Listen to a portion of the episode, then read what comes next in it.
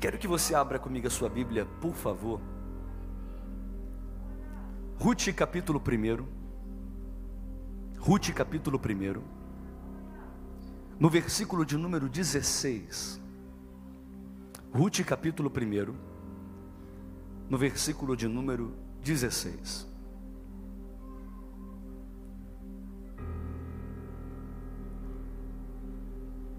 Eu gosto muito desse livro. O livro de Ruth é uma perfeita história de amor. Mas já tem tanto tempo que eu não prego, que eu não ministro uma palavra baseando aqui no livro de Ruth. Mas eu tenho um carinho muito especial com este livro. Ruth capítulo 1, versículo de número 16, diz assim a palavra de Deus. Disse, porém, Ruth: Não me intes para que te abandone e deixe de seguir-te, porque aonde quer que tu fores, irei eu, e onde quer que pousares, ali pousarei eu. O teu povo é o meu povo, e o teu Deus é o meu Deus. Versículo 17 Onde quer que morreres, morrerei eu, e ali serei sepultada. Faça-me assim um Senhor, e outro tanto, se outra coisa que não seja a morte me separar de ti. Feche teus olhos, um minuto só.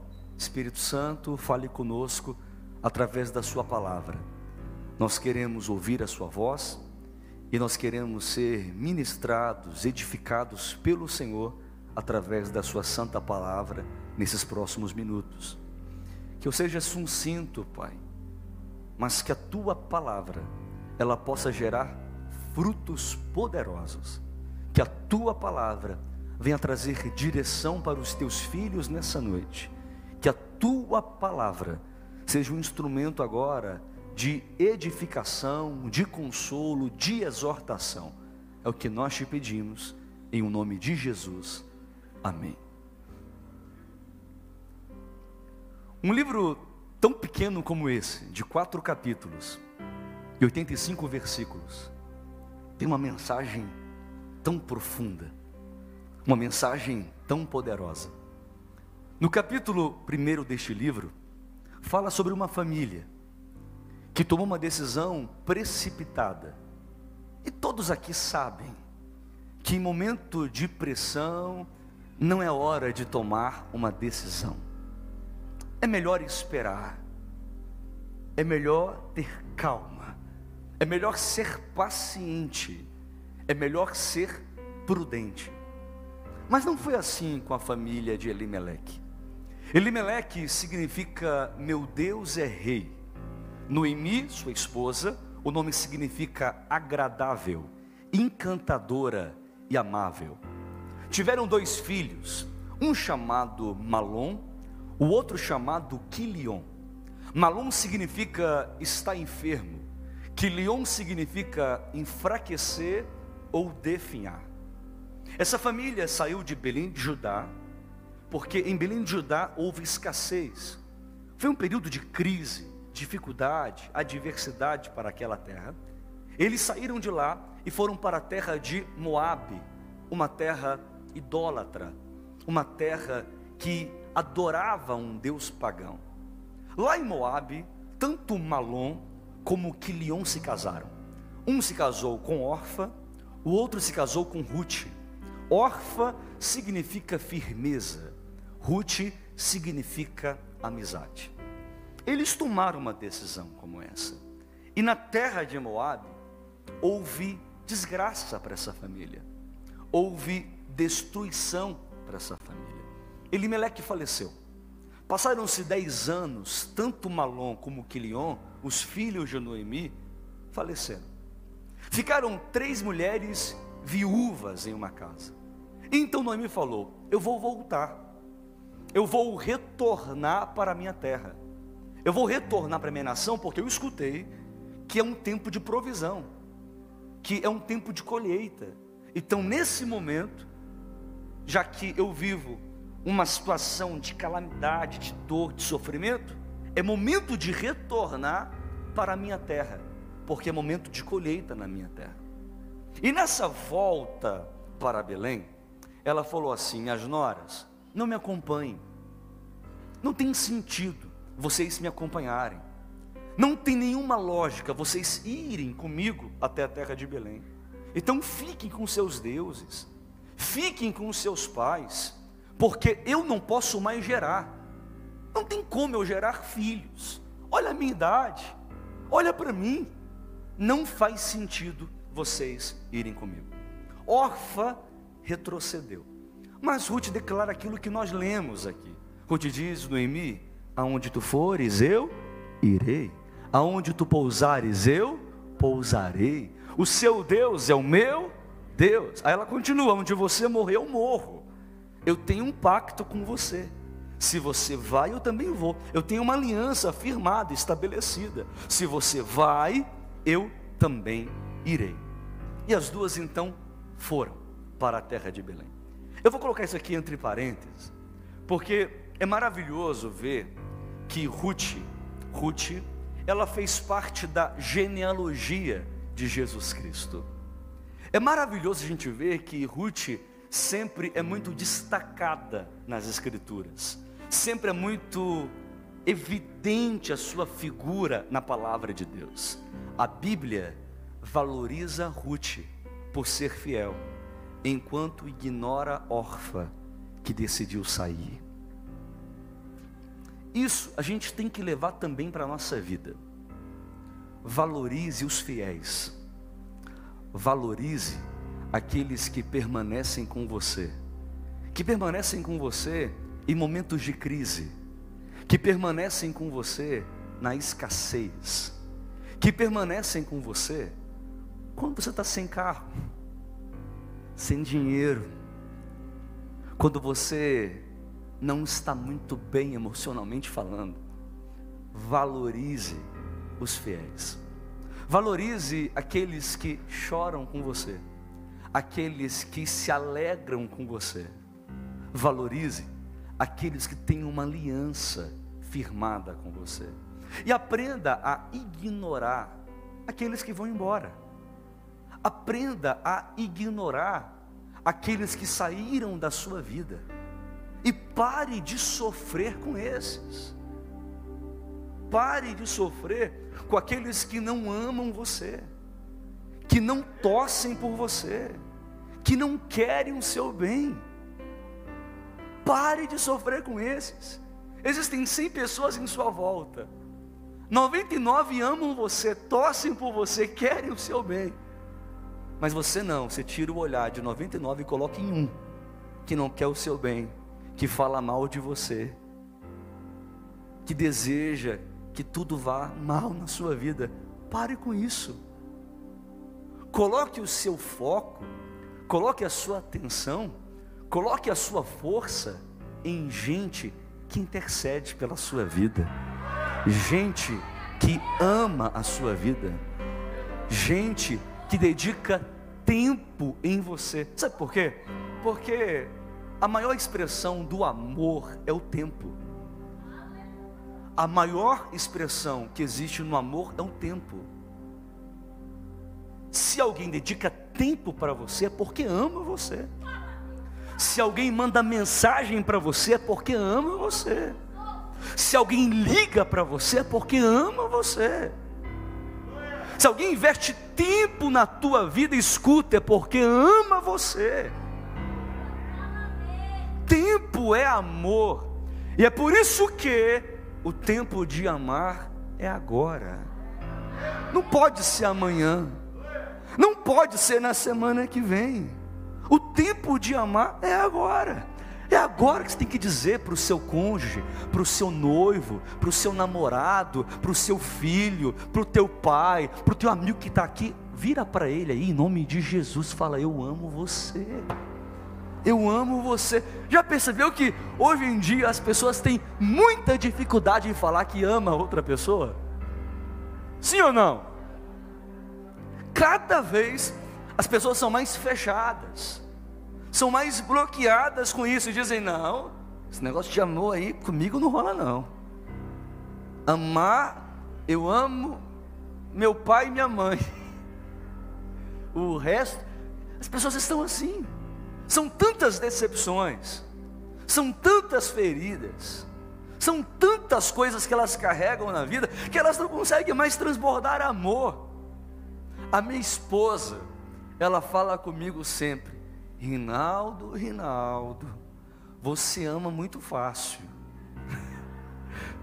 Você ama as pessoas muito fácil. Mas irmãos, não tem problema.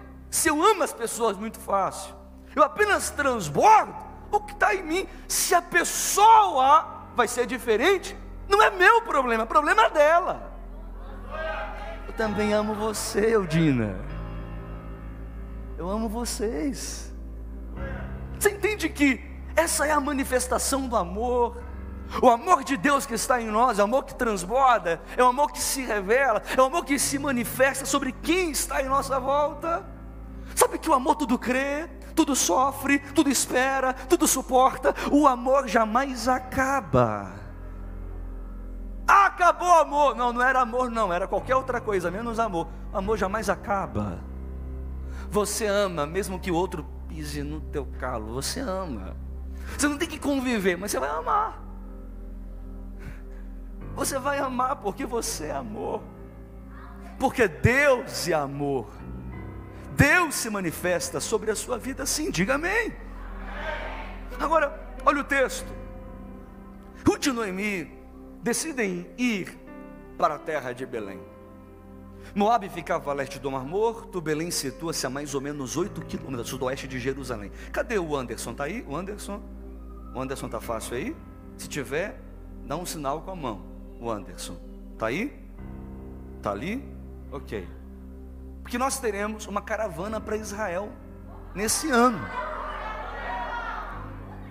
Nós teremos uma caravana para Jerusalém, uma caravana para Israel nesse ano. Eu vou profetizar de púlpito, Anderson, que é o Anderson que organiza, ele é o responsável. Eu profetizo deste púlpito que você vai para Israel neste ano. Nós vamos juntos para Israel. E agora não fica pensando assim, ah, é só para quem tem dinheiro. Ih, irmão, tu não sabe então Israel não é dinheiro, é fé. O cara pode ser milionário, o cara pode ser bilhões, pode ser o que for. Israel é fé.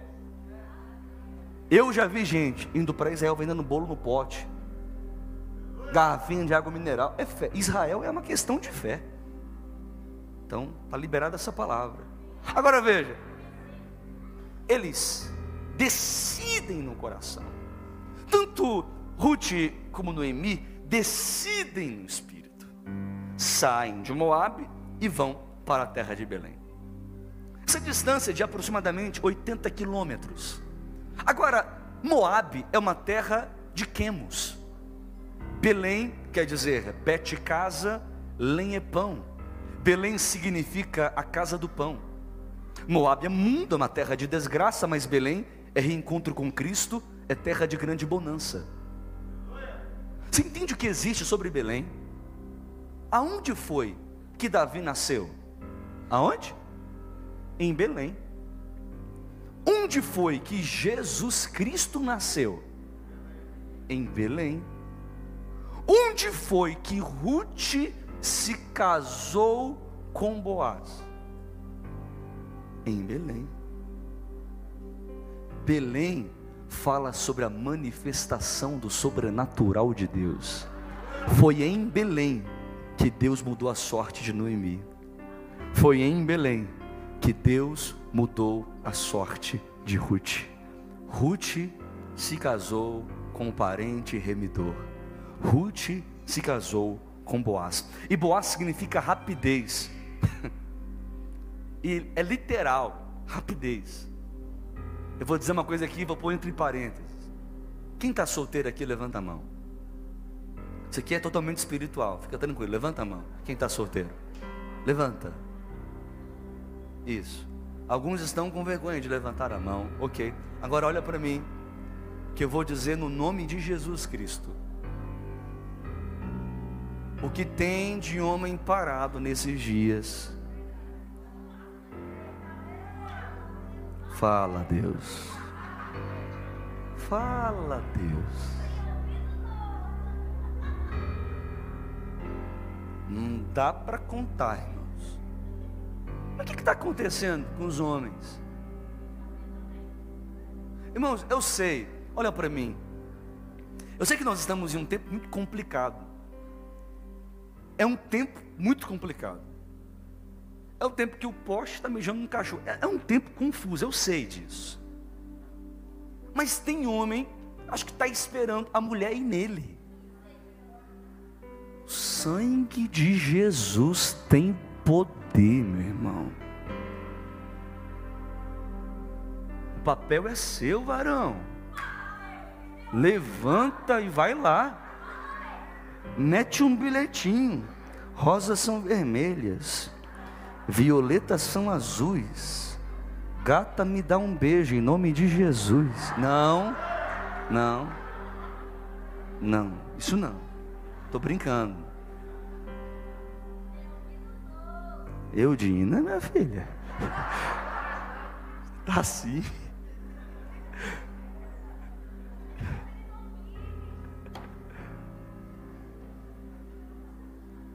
Então Boaz foi rápido. Bacana a gente ver aqui na história, Boaz, ele teve atitude. Boaz era um homem decidido, ele sabia o que ele queria. Tem muita gente assim também no contexto espiritual. É muita gente que não sabe o que quer, sim ou não? Estou terminando a palavra já. Sim ou não? A pessoa começa orando hoje, começa um propósito aqui na segunda-feira, diante de Deus, e fala: Senhor, eu quero uma casa. Aí na outra segunda-feira está aqui no mesmo culto, dizendo: Senhor, um apartamento. Aí na outra semana está assim, uma kitnet. Aí na outra está assim, um trailer serve. E a mesma pessoa culpa Deus de não realizar milagres na vida dele. Nem você sabe o que você quer. Como que você pode culpar Deus de alguma coisa? Se você não tem um alvo, um objetivo, se você não é específico. Irmãos, claro que isso aqui é uma ironia, você sabe o que eu estou falando. Mas eu imagino que Deus pode ficar meio confuso no céu. Bispo, Deus não fica confuso? Claro que não fica. Você entende o que eu estou falando? Imagino Deus no céu confuso, porque hoje você ora pelo João. Aí semana que vem pelo Lucas. Aí na outra semana pelo Pedro aí depois pelo Gabriel. Aí Deus fala assim: minha filha, fica um pouco difícil para mim aqui. Isso aí nem eu vou resolver, não. Nem tu sabe o que você quer. Mas são como crianças, na verdade. E a criança é assim. A minha filha, ela tem três anos, vai fazer quatro anos agora em fevereiro. E a Manuela, se você levar numa loja de brinquedos, ela quer tudo. E uma loja de doces, ela vai querer tudo. E muita gente está assim, quer tudo, pede tudo, mas não, não tem um alvo, não tem um objetivo específico. E eu sei que tem uma galera por aí que fica dizendo assim: Deus sonda teu coração. E Deus, claro, sonda seu coração. E ficam dizendo assim: não, você não tem que ser específico, não, porque Deus sabe o que você precisa. Ô irmão, está errado, querido. Deus, na Sua palavra, deixou registrado: Ele ouve orações específicas. Deus não quer oração vaga, generalista. Tiago diz: muita gente pede, pede, pede, não recebe, porque nem sabe como pedir, nem sabe o que está pedindo. Oração de Jabes, oração específica, oração do salmista, Senhor, eu coloco diante do Senhor e já espero a resposta. Ser específico na oração, ser específico. Lucas capítulo 11, versículos 9 e 10: Eu vos digo a vós, pedi e dá-se-vos-á, buscai e achareis, batei e abrir-se-vos-á, porque aquele que pede recebe, quem busca acha, e a quem bate abrir-se-lhe-á. Seja específico. Jeremias capítulo 33, versículo 3: Clame a mim e responder-te-ei, e anunciar-te-ei coisas grandes e firmes que não sabes. Deuteronômio capítulo 26, versículo 7: Então clamamos a Deus, Deus de nossos pais, e Ele nos ouviu, atentou para a nossa miséria, para o nosso trabalho, para a nossa opressão. Diz a Bíblia que Deus está ouvindo as tuas orações. Ele está atento às tuas orações. Então, em um nome de Jesus, em um nome de Jesus, em um nome de Jesus, não pode ser mais um culto para você, meu irmão. Você entende? Você não caiu aqui de paraquedas. Tu nem mora perto da igreja. Acho que ninguém aqui mora perto da igreja, um ou outro. Tem gente que viaja para vir aqui numa segunda-feira. Gente que viaja mil quilômetros. E é um monte que sempre fala comigo nos cultos aqui de segunda. Você veio para cá, você veio para cá com um propósito. Você veio para cá, você veio para cá de forma intencional. Então é hoje. Faça igual Jacó. Se for para ter que lutar com o anjo, luta com o anjo hoje. Fala, você não vai sair daqui não. Mas é hoje. Ah, não, não, não. Acho que tem uns. A minha avó dizia que enfesado é alguém ser cheio de fé. Deve ter uns três enfesados aqui. Tem que ter alguém que vai dizer assim: é hoje. Isso. Não, não, não. Eu vou repetir. Alguém que diga: é hoje. Não é semana que vem, é hoje. É hoje. Tem que ser claro em você. É hoje. Ai, bispo, mas é assim? É. Agora, irmão, em nome de Jesus de Nazaré. Por favor, guarda isso no teu coração. O povo de Deus estava junto com Moisés, diante do mar vermelho. Eles estavam orando, clamando e dizendo: Deus, abra o mar vermelho, abra o mar vermelho, abra o mar vermelho, abra o mar vermelho. E estavam assim. Aí Deus fala do céu: diga ao meu povo, para parar de falar, diga ao meu povo que marchem.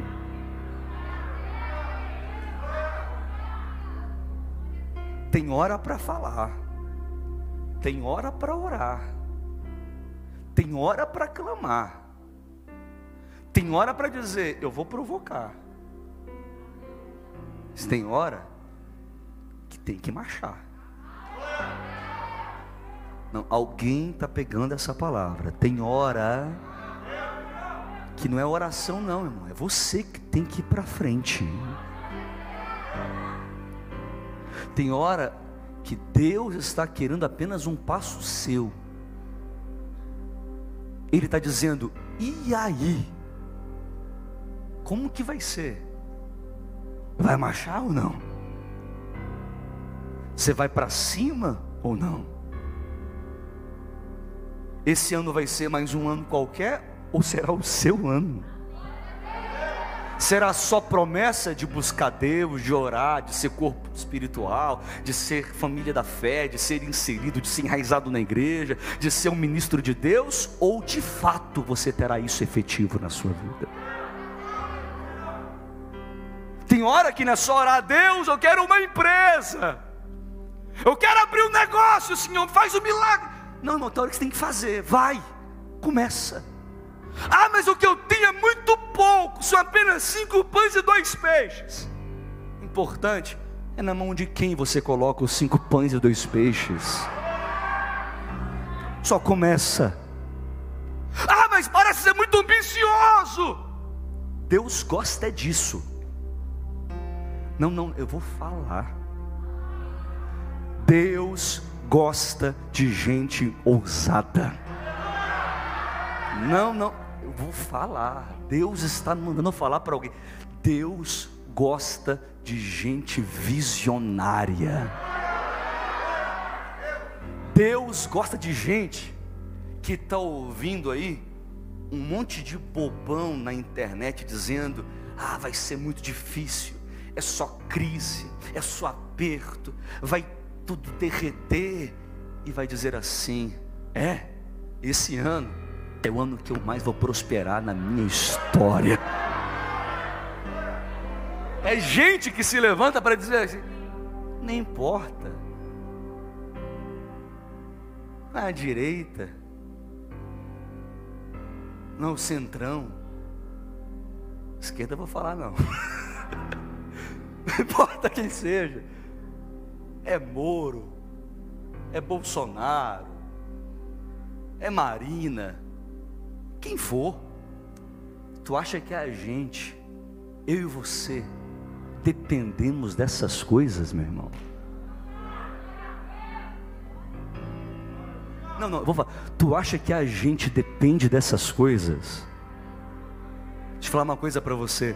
Jeová Jireh, o Deus provedor, o Senhor. Eu vou profetizar neste ano ele vai estabelecer sobre a sua vida.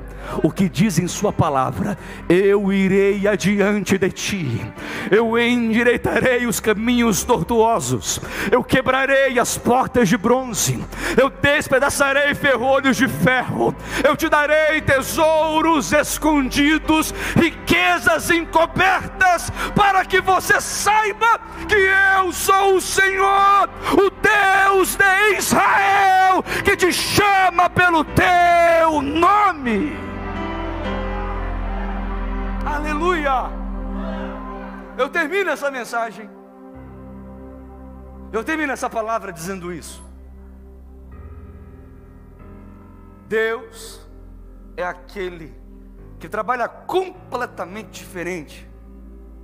É aquele que age de maneira completamente diferente.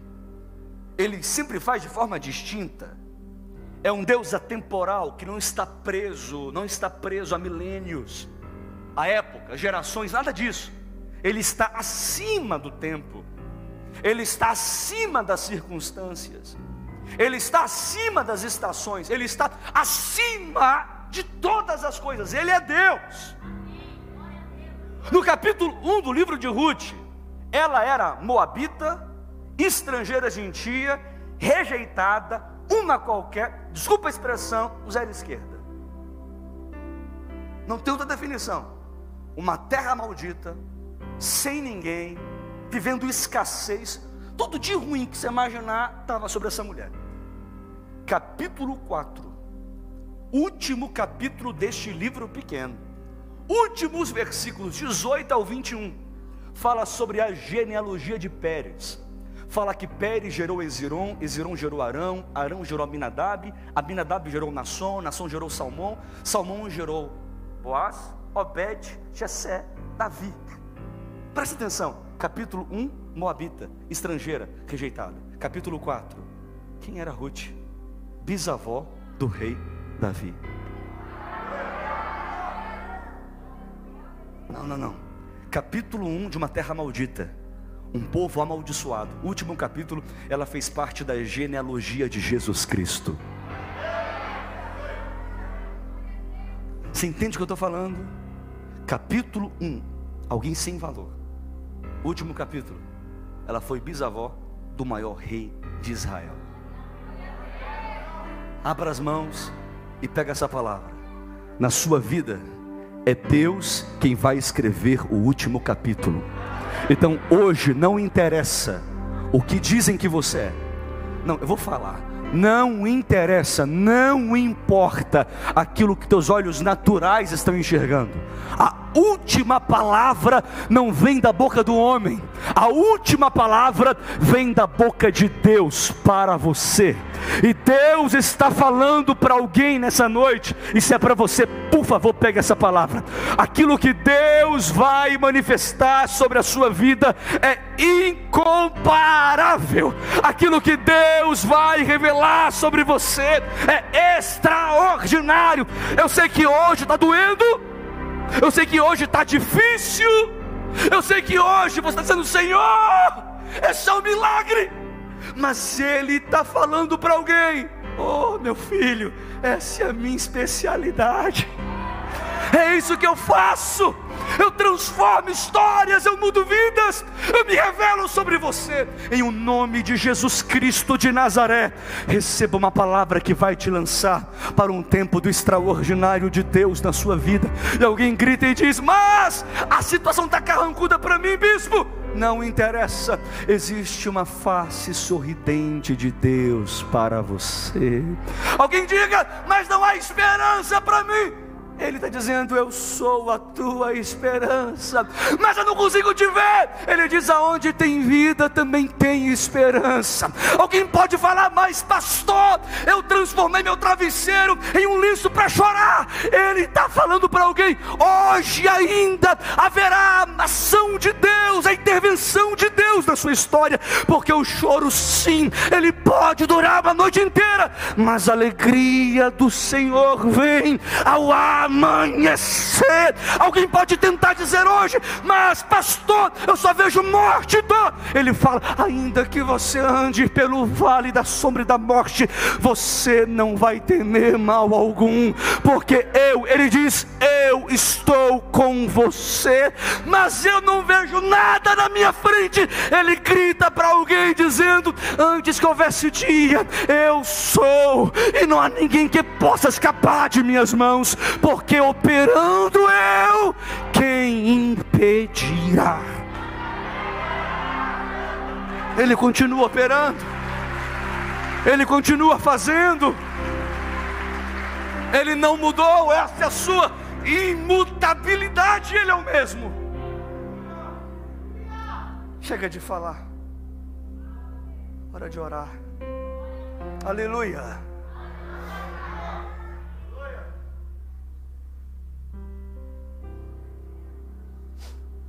Recadoreva shuripabarabase.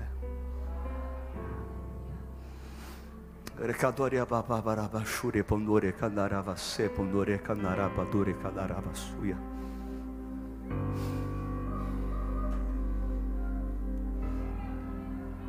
Ne yaraya pandore pa sheri kompore pa papa.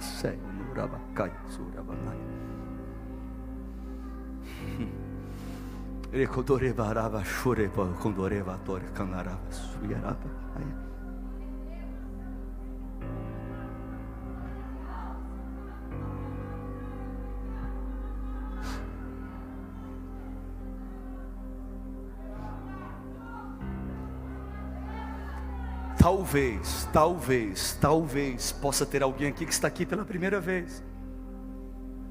Alguém que talvez não conhece a gente, não conhece a nossa igreja, a nossa família da fé, não conhece.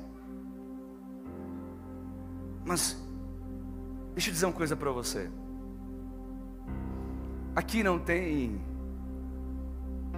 ministro, pregador, profeta de internet, de revelação por Facebook, Instagram, coisas do tipo.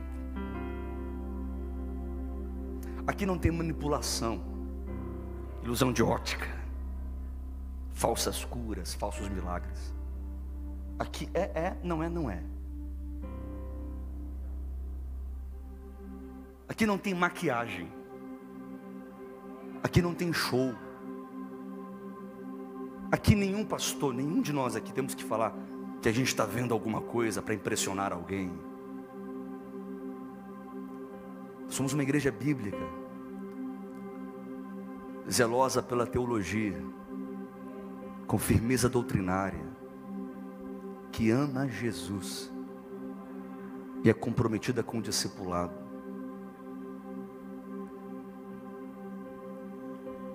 Então, quando você escutar alguma coisa aqui, você pode ter certeza que é uma igreja que é profética porque se move nos dons espirituais. É uma igreja de curas, de milagres, porque este lugar é um lugar que se manifesta tão facilmente curas divinas. Eu sei que não é por causa de mim, e nunca será por causa de mim. Mesmo que alguém possa pensar alguma coisa do tipo, não é. Há uma unção sobre nós, há uma unção sobre o corpo, há uma unção sobre a igreja. Mas eu estou vendo nitidamente um anjo do Senhor. E eu fico vendo ele de um lado para o outro, o tempo todo, um lado para o outro.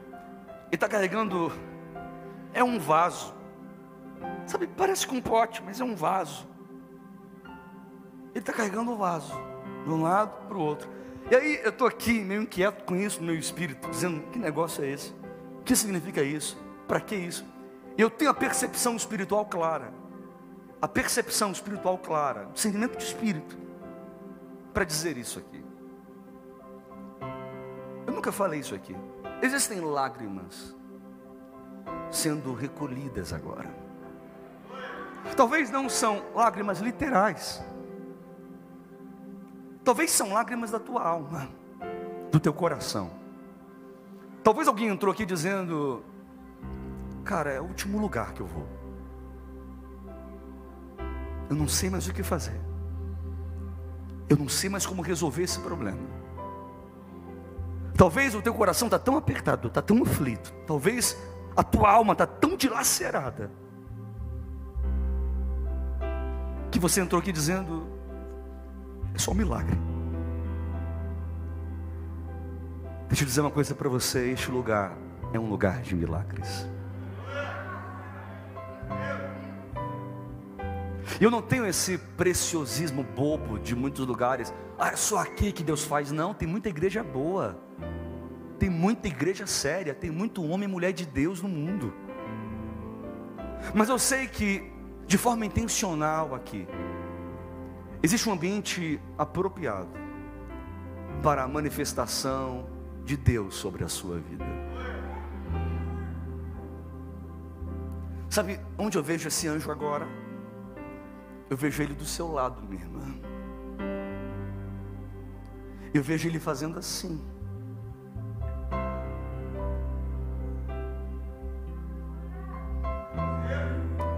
Ele está se revelando sobre a tua vida.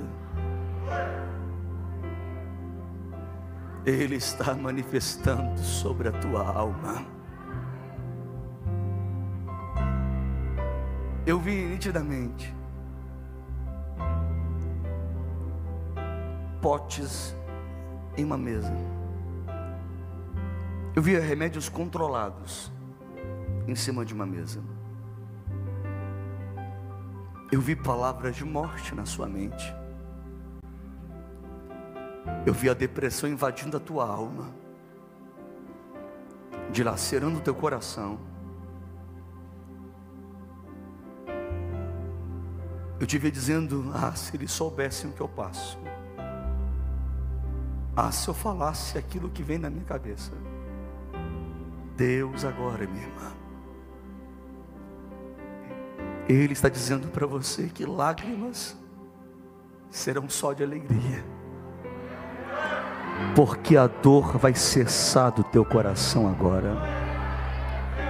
Jesus se manifesta sobre a sua vida hoje e arranca todo tipo de trauma, de feridas e manifesta cura.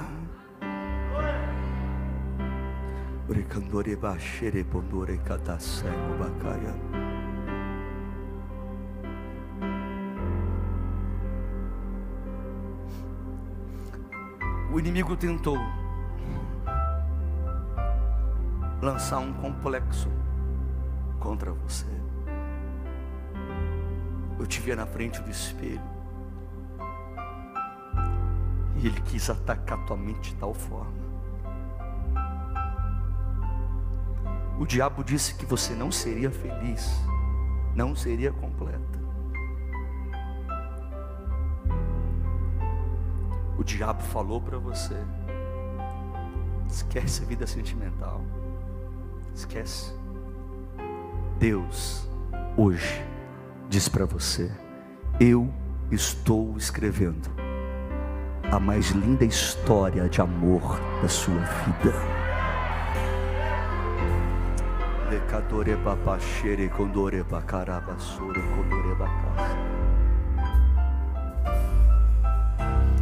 Lekandore yaraba shure papore kandaraba vasure kandore daraba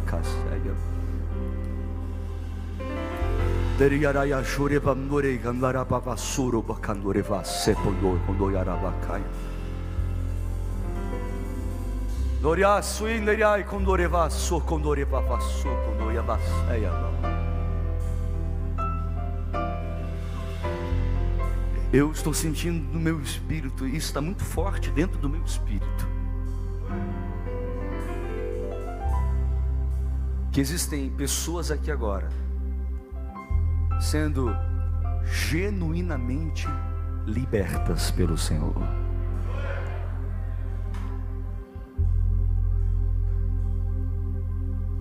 Eu consigo ouvir nitidamente o som, o barulho de demônios que gritam.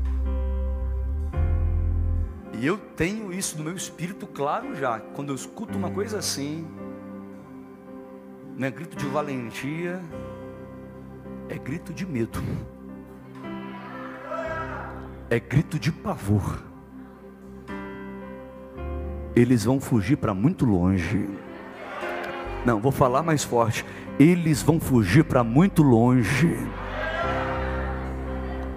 Se você pensou que eles continuariam brincando com você, brincando com a tua casa, brincando com a tua família, deixa eu falar uma coisa para você: eles terão que partir agora em o nome de Jesus Cristo de Nazaré.